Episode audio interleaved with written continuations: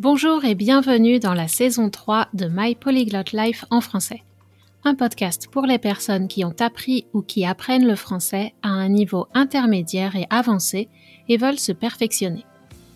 Tu es curieux ou curieuse, tu aimes explorer différents sujets liés aux grandes questions de société, notamment les perspectives féministes et décoloniales.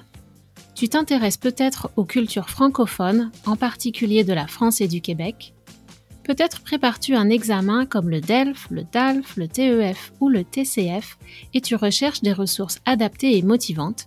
Alors ce podcast est pour toi. Je suis Cathy Intro, coach de français certifié Neurolanguage, et dans ce podcast, j'aimerais te permettre d'améliorer ta compréhension orale et ton vocabulaire et partager mon expertise de l'apprentissage efficace des langues étrangères. Plus que tout, j'espère te faire réfléchir et éveiller ton désir de discuter en français de sujets complexes, avec confiance. Si tu aimes ce podcast et veux le soutenir, laisse une note et un commentaire sur Apple Podcast et parle-en à tous tes amis et à tes profs. Retrouve la transcription de cet épisode et toutes les archives sur mon site français.mypolyglotlife.com. Bonne écoute Bonjour, comment vas-tu? Je t'avoue que cet épisode de My Polyglot Life en français est un ajout de dernière minute dans le programme de la troisième saison, mais il touche un sujet récurrent quand on aborde le français et une préoccupation de beaucoup de mes clients et clientes. Alors j'ai décidé que ça ne pouvait pas attendre la saison 4. Cette question, c'est doit-on chercher la perfection quand on parle une langue étrangère? Et dans ce cas, dans le cas du français, c'est même une préoccupation qui est sans cesse posée ou une question qui est sans cesse posée aux natifs de la francophonie. Parles-tu un bon français ou non? Avec tous les problèmes que ça pose quand on essaye de définir ce que c'est un bon français ou un français parfait. Par définition, pour évaluer quelque chose ou pour évaluer si quelque chose est bon ou même parfait, on doit se référer à un modèle ou une norme décidée par quelqu'un. Et c'est là que les choses deviennent intéressantes. Qui a décidé des normes du français? Et pourquoi est-on autant à cheval, est-on aussi strict sur ces normes? Qu'est-ce qui se cache derrière ça? Comme d'habitude, la réponse n'est pas tout blanc ou tout noir. Il y a des nuances, des motivations et des comportements différents le contexte est également important. Et je vais me concentrer sur les défis des personnes qui apprennent le français comme langue étrangère ou langue seconde, et pas sur les problèmes des francophones eux-mêmes avec le français pour aujourd'hui. Bref, à la fin de cet épisode, j'espère que tu auras plus d'éléments pour réfléchir à ta position sur les deux questions suivantes. Premièrement, pour quelles raisons, au singulier ou au pluriel, pour quelles raisons peut-on vouloir parler parfaitement? Par exemple, est-ce que ça part d'un désir personnel d'approfondir ta connaissance de la langue ou bien d'un sentiment d'infériorité qui utilise la langue comme prétexte pour s'exprimer? Ou alors d'un commentaire négatif qu'un ou une professeur t'a dit dans le passé? Par exemple, tu es mauvais en français ou mauvaise en français et tu veux euh, faire mentir ce commentaire. Maintenant, tu es adulte et tu veux euh, prouver que ce n'est pas le cas. Ou alors peut-être est-ce que ça vient d'un désir de t'adapter aux personnes en face de toi pour communiquer dans leur langue? Ou bien encore de la peur d'être exclu si tu ne parles pas assez bien le français? Ou encore de la frustration ou de la colère à l'idée que les gens que tu es stupide parce que tu ne parles pas avec la finesse que tu aimerais avoir. Plein de raisons possibles pour vouloir parler français à un niveau avancé ou même à un niveau parfait. Et deuxièmement, la deuxième catégorie de questions, c'est à quel point est-ce important pour toi de parler parfaitement? Est-ce que c'est très important, plutôt important, pas très important Pas très important maintenant, mais tu as l'ambition de très bien parler dans le futur. Par exemple, si tu as un niveau intermédiaire inférieur, mais que tu as envie de continuer le français jusqu'à un niveau très avancé. Voilà, ce sont les questions euh, auxquels on va réfléchir avec cet épisode du podcast. Et n'oublie pas de t'abonner au podcast si ce n'est pas déjà fait, car la semaine prochaine, je vais te résumer pourquoi c'est si difficile de parler parfaitement. Et alors, on parlera de multitasking ou de multitâche et d'attention. Donc la capacité d'attention de ton cerveau. Et j'espère qu'après ces deux épisodes, tu te sentiras fier de ce que tu es déjà capable de faire.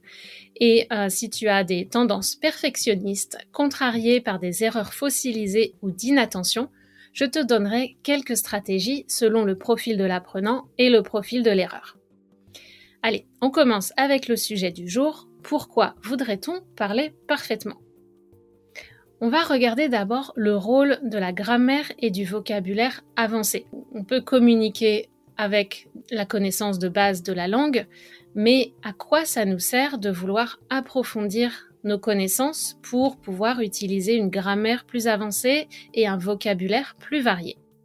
Alors dans le cas de la grammaire, je dirais que le rôle de la grammaire, c'est de définir un cadre, d'organiser la langue en relations logiques pour faire sens du monde qui nous entoure et le raconter.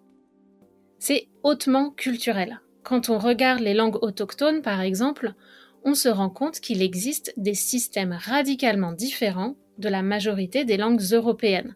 La façon de considérer les, choses, les verbes, les noms, toutes ces catégories grammaticales reflètent notre euh, conception du monde et c'est vraiment très très différent. Et savoir ça, que, que la grammaire, c'est un ensemble de codes qui nous sert à déchiffrer le monde et à le raconter, à l'expliquer, ça nous aide à comprendre pourquoi maîtriser la grammaire parfaitement est difficile. Parce qu'on doit changer, littéralement, on doit reprogrammer notre cerveau, changer les connexions neuronales dans le cerveau qui se sont formés depuis notre enfance avec notre ou nos langues maternelles. On a développé un réseau de connexions neuronales dans notre langue maternelle et quand on apprend une deuxième langue ou une troisième langue, on doit modifier ou créer des nouveaux circuits. Donc ça prend beaucoup de temps, d'énergie et de répétition. Et deuxièmement, ça nous aide à relativiser. C'est-à-dire à prendre conscience que la grammaire est juste une convention que des individus ont décidé de, respecter pour communiquer entre eux. Et donc, ça va prendre du temps et des efforts pour apprendre ces conventions nouvelles et, euh, et, apprendre toutes les nuances surtout. Et ce qui peuvent nous paraître un peu étranges parce que c'est juste que ce n'est pas familier. Et en attendant, on peut communiquer déjà avec certains concepts de base il faut, se souvenir aussi que le vocabulaire et la grammaire sont des processus évolutifs sur des milliers d'années. Le français vient d'une base latine, mais a emprunté à beaucoup d'autres langues voisines et régionales. D'un côté, ça peut faire peur parce que on se demande comment on va réussir à atteindre un niveau similaire au natif. De l'autre, on peut là encore relativiser et se dire que ce n'est pas réaliste de vouloir maîtriser une langue étrangère qui a mis des siècles à se construire en seulement quelques années. À moins d'être un linguiste et d'étudier spécifiquement de passer de nombreuses heures chaque jour à décoder tous les mécanismes. Autrement, c'est un processus de toute une vie. Et je vais te faire une confidence, même les profs de français ne savent pas tout, et c'est pour ça qu'on a des livres de référence ou des outils pour vérifier les, concepts de grammaire et d'orthographe. Ensuite, euh, si on parle plus spécifiquement du vocabulaire, pourquoi, pour quelles raisons peut-on vouloir augmenter ou diversifier son vocabulaire? Là encore, il y a plein de, motivations différentes. Chaque personne va trouver une motivation qui euh, l'intéresse plus qu'une autre. Donc ça peut être par exemple euh, vouloir développer son vocabulaire pour une question de style, pour éviter les répétitions, pour euh, donner un, récit, une histoire plus visuelle avec des métaphores, des comparaisons. On peut vouloir créer des effets dans le discours pour convaincre ou pour euh, faire euh, réagir, susciter des émotions, etc.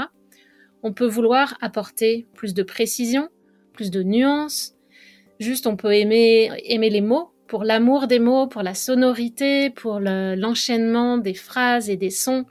C'est vrai que le français est une langue à ce niveau-là, pas que le français, mais entre autres, le français est une langue très riche très euh, artistique. On peut juste aligner des mots, faire des phrases pour le plaisir de la sonorité et de l'image qui est créée. Donc, c'est une raison comme une autre. On peut vouloir développer un vocabulaire qui nous permet de jouer avec les mots. Ça peut aussi être, si on ne veut pas produire, ça peut être pour le plaisir de lire et de saisir les nuances d'une chanson, d'un discours, d'un texte. Aucune raison n'est meilleure qu'une autre, c'est vraiment chaque personne va euh, choisir la, motivation qui, euh, qui lui permettra d'atteindre ce niveau avancé pour les objectifs euh, qui l'intéressent. Mais n'oublions pas très important, que les, langues sont un outil politique. Pourquoi les avocats travaillent-ils autant l'éloquence? Parce que le langage et la façon de le délivrer est un instrument de pouvoir. C'est un outil qui permet de contrôler les masses par une élite qui a des ressources, du temps et de l'argent à consacrer aux études. En effet, vous le savez, la grammaire française est difficile, l'orthographe aussi, et les maîtriser à la perfection demande beaucoup de temps. Et qui a du temps? Pas les personnes qui doivent élever des enfants, travailler, cuisiner et entretenir leur logement tous les jours et euh, avoir peut-être l'espoir de se reposer le week-end ou de passer du temps avec les gens qu'ils aiment. Donc, on va se détendre un peu sur la grammaire et travailler progressivement et stratégiquement pour améliorer ce qui doit l'être, mais euh, L'important, c'est de communiquer et puis de savoir euh, pourquoi on fait tous ces efforts et de trouver le niveau d'effort qui, euh, qui va s'intégrer dans notre vie, qui ne va pas nous faire partir en dépression ou en burn-out ou entretenir des pensées négatives. On veut que le français reste un plaisir et c'est comme ça qu'on va avoir envie euh, d'interagir avec la langue et automatiquement d'augmenter nos compétences. Un autre point aussi que je voulais souligner, c'est euh, l'illusion du niveau natif homogène. En effet, on peut dire que certains apprenants maîtrisent mieux la langue que certains natifs. Ça, c'est le cas des apprenants qui ont passé un test de niveau C2. Ils maîtrisent mieux la langue que beaucoup de Français, de francophones natifs. Et sur le plan technique et académique, les études réalisées pour atteindre le niveau C2 demandent une grande maîtrise de la langue que beaucoup de Français n'ont pas. Et aussi, euh, ça s'explique parce que le degré, la fréquence et les circonstances de la pratique de la langue vont jouer sur la fluidité. Il y a aussi le stress ou la fatigue, et un bilingue aura toujours plus d'interférences qu'un unilingue. Parce qu'un unilingue n'a pas d'autre langue pour faire interférence. Donc le cerveau peut gérer un seul moyen de communication. Mais dès qu'on connaît plusieurs langues et qu'on les pratique au quotidien, les interférences sont euh, inévitables. Et on peut dire aussi qu'un bon professeur non natif enseignera peut-être mieux la langue qu'un natif qui n'a aucune compétence en enseignement ni en grammaire. Mais même ça, c'est pas garanti en fait. Ça dépend des objectifs de l'apprenant et de l'apprenante et de la relation avec l'enseignant ou l'enseignante. Donc il n'y a pas de préférence entre natif ou non natif, ça dépend de votre stade d'apprentissage et de plein plein plein d'autres choses. Et avec du temps et du travail, on est d'accord qu'on peut atteindre un très haut niveau dans tout ce que j'ai cité plus haut. Et les, personnes qui ont les niveaux C2 en attestent, donc c'est-à-dire qu'elles sont la preuve qu'on peut atteindre un niveau très haut, similaire au natif. Mais même si on a un niveau très élevé, nous sommes humains, alors je ne sais pas si on peut vraiment viser la perfection. Après, on peut la viser, mais est-ce qu'on peut l'atteindre à 100% tout le temps, 7 jours sur 7, 24 sur 24 Ça, c'est pas sûr. Et quand il s'agit de la langue, c'est pour ça qu'il y a des professionnels de la révision, de la traduction et de l'édition. Chacun a sa spécialité pour euh, faire, par exemple, pour créer un livre, pour faire cette œuvre que nous on lit. C'est pas le travail brut de l'artiste, c'est un travail d'équipe et un travail très long. Il faut pas l'oublier. Si vous n'êtes pas capable de produire dans votre discours un texte euh, littéraire, c'est normal. C'est un travail, c'est un métier, ça demande beaucoup d'heures d'investissement. Mais revenons sur le langage comme outil de pouvoir et aussi son corollaire, un moyen de lutte. Parce que euh, chaque fois qu'il y a pouvoir, il y a les forces qui veulent lutter contre la domination. Et euh, c'est là que on va voir qu'est-ce qu'il y a derrière cette recherche de perfection et est-ce que c'est vraiment là que tu veux aller vers cette perfection ou est-ce que tu es bien à un niveau imparfait Donc, j'ai donné des exemples dans l'introduction des multiples raisons qui peuvent motiver le désir d'approfondir sa maîtrise de la langue. La société a peut-être des jugements de valeur sur ses motivations, mais laissons les autres penser ce qu'ils veulent. Et ce que j'espère faire, grâce à ce podcast et à mon travail, c'est réconcilier le développement personnel et la recherche d'une société plus juste. En déconstruisant d'un côté la langue française et de l'autre côté les croyances de la personne qui apprend la langue. Je pense qu'on peut prendre conscience des mécanismes de la domination qui perpétuent les inégalités dans la société. La sociologie, par exemple, grâce notamment aux recherches de Pierre Bourdieu, a démontré qu'un langage de référence a été créé et naturalisé. C'est-à-dire qu'on présente ce langage de référence comme naturel et absolu. C'est comme si la langue française était un objet, avec une essence et une existence propres, en dehors des personnes qui l'utilisent. Or, c'est ridicule. Une langue n'existe qu'à travers les personnes qui l'utilisent, qu'à travers ses locuteurs les personnes qui la parlent ou qui l'écrivent. Et même si vous faites des erreurs, vous ne pouvez pas blesser la langue française. La langue française s'en fiche de vos erreurs, elle n'existe, euh, elle n'existe que dans la communication, elle n'a pas une existence propre. Donc, bien sûr, vous pouvez agresser les oreilles des francophones. Parfois, j'entends des erreurs et on dit ça me fait mal aux oreilles. Mais en fait, c'est le francophone ou la francophone qui a un problème c'est pas le français lui-même. Et si c'est mon problème en tant que francophone, peut-être que je dois travailler sur la façon dont je considère la langue. Les difficultés de communication et les incompréhensions sont inhérentes au langage. Combien de fois vit-on des situations d'incompréhension dans notre langue maternelle aussi, quand on y pense? Très souvent. Et donc cette langue de référence, celle qui est enseignée, n'est en fait que l'ensemble des usages de la langue pratiqués par les élites, par les catégories sociales dominantes qui ont cristallisé ces règles. Et tous les autres usages, donc le français qu'on entend dans la rue, dans les régions, avec un accent particulier, un vocabulaire spécifique, sont inférieurs dans la hiérarchie. C'est un moyen de domination symbolique. Et ça sert à légitimer de façon très subtile la hiérarchie sociale l'orthographe est une norme sociale selon la linguiste Bernadette Winant. Et se battre pour la préservation du bon français, entre guillemets, sert souvent à masquer l'inaction politique pour s'attaquer aux racines des problèmes et aux inégalités sociales. La prise de conscience est le premier pas vers le changement. Ma conception du développement personnel est au service de la société et non une démarche individualiste. C'est un travail de longue haleine, pour une longue durée, pour le bénéfice des générations futures, mais il n'est pas trop tard pour commencer aujourd'hui. Alors ne t'inquiète pas, quand je parle de déconstruire la personne qui apprend la langue, je ne veux pas te casser, te changer ou te réparer.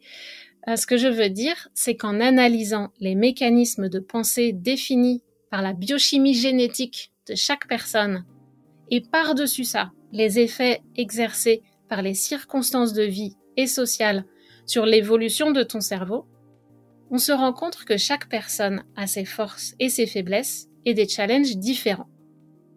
Et que certaines personnes ont plus d'obstacles que d'autres.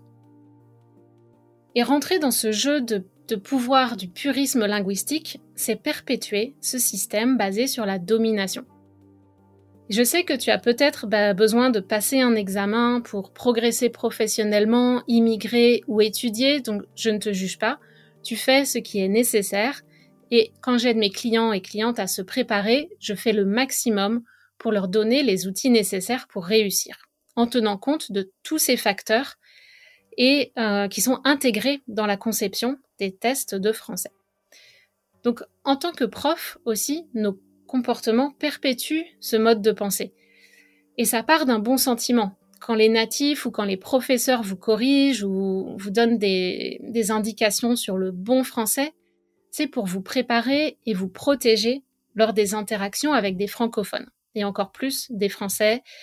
Euh, mais le faire sans se questionner, donc faire ces corrections sans se questionner et sans faire preuve d'esprit critique, ça empêche de remettre en cause le système et de faire évoluer les choses vers un meilleur accueil des personnes non francophones qui sont en cours d'apprentissage.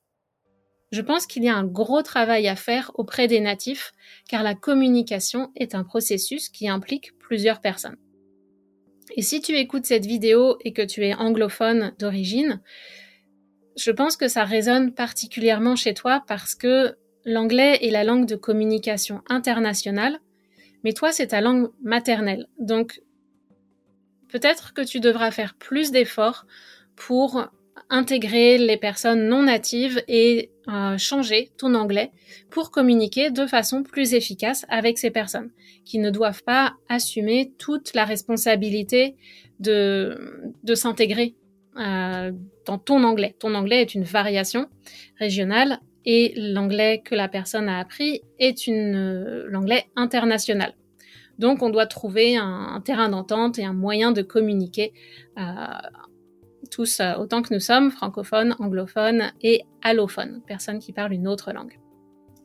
Donc j'espère que je ne t'ai pas découragé dans ta quête de parler français à un très haut niveau et si tu souhaites t'embarquer dans cette quête, je te soutiens complètement et je serai là pour t'encourager et répondre à tes questions, même les plus bizarres, sur pourquoi ou comment les Français ou les Québécois disent ça. Je trouve absolument fascinant de plonger profondément dans les mécanismes des langues, et si tu veux te perfectionner pour te dépasser, pour l'amour des mots, des belles choses, pour la recherche d'une précision scientifique ou la satisfaction artistique, eh bien vas-y, fais-toi plaisir.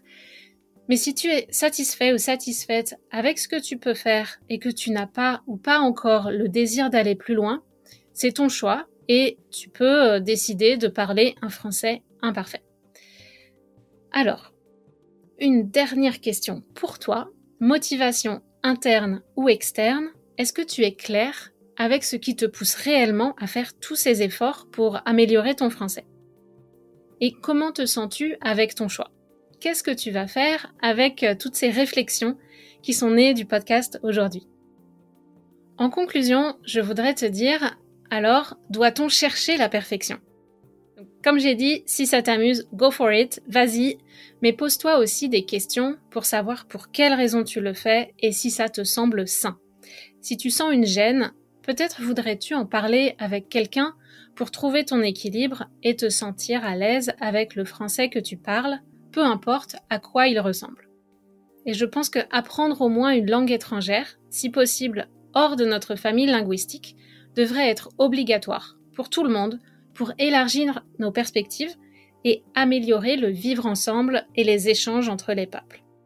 À travers l'apprentissage des langues, on touche à tellement de sujets qui nous obligent à nous décentrer, c'est-à-dire à réaliser que notre culture n'est pas le centre du monde, que l'histoire qu'on a apprise a plusieurs versions et qu'on ignore des pans entiers de l'histoire mondiale.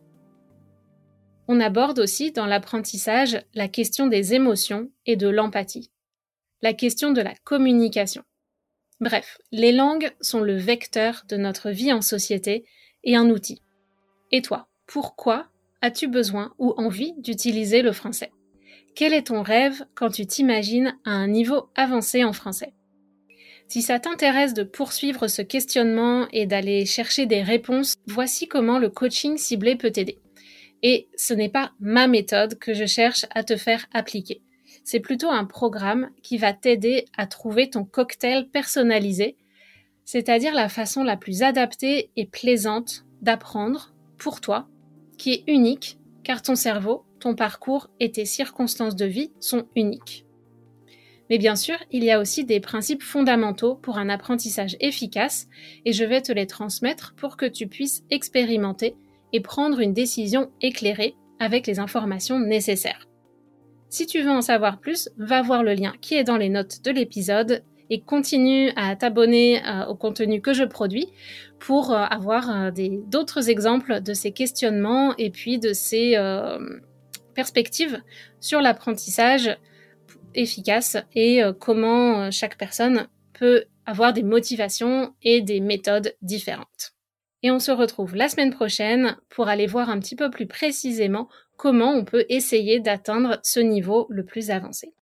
Voilà, si vous aimez ce podcast, n'oubliez pas de vous abonner et d'en parler autour de vous et je vous dis à très bientôt sur My Polyglot Life en français.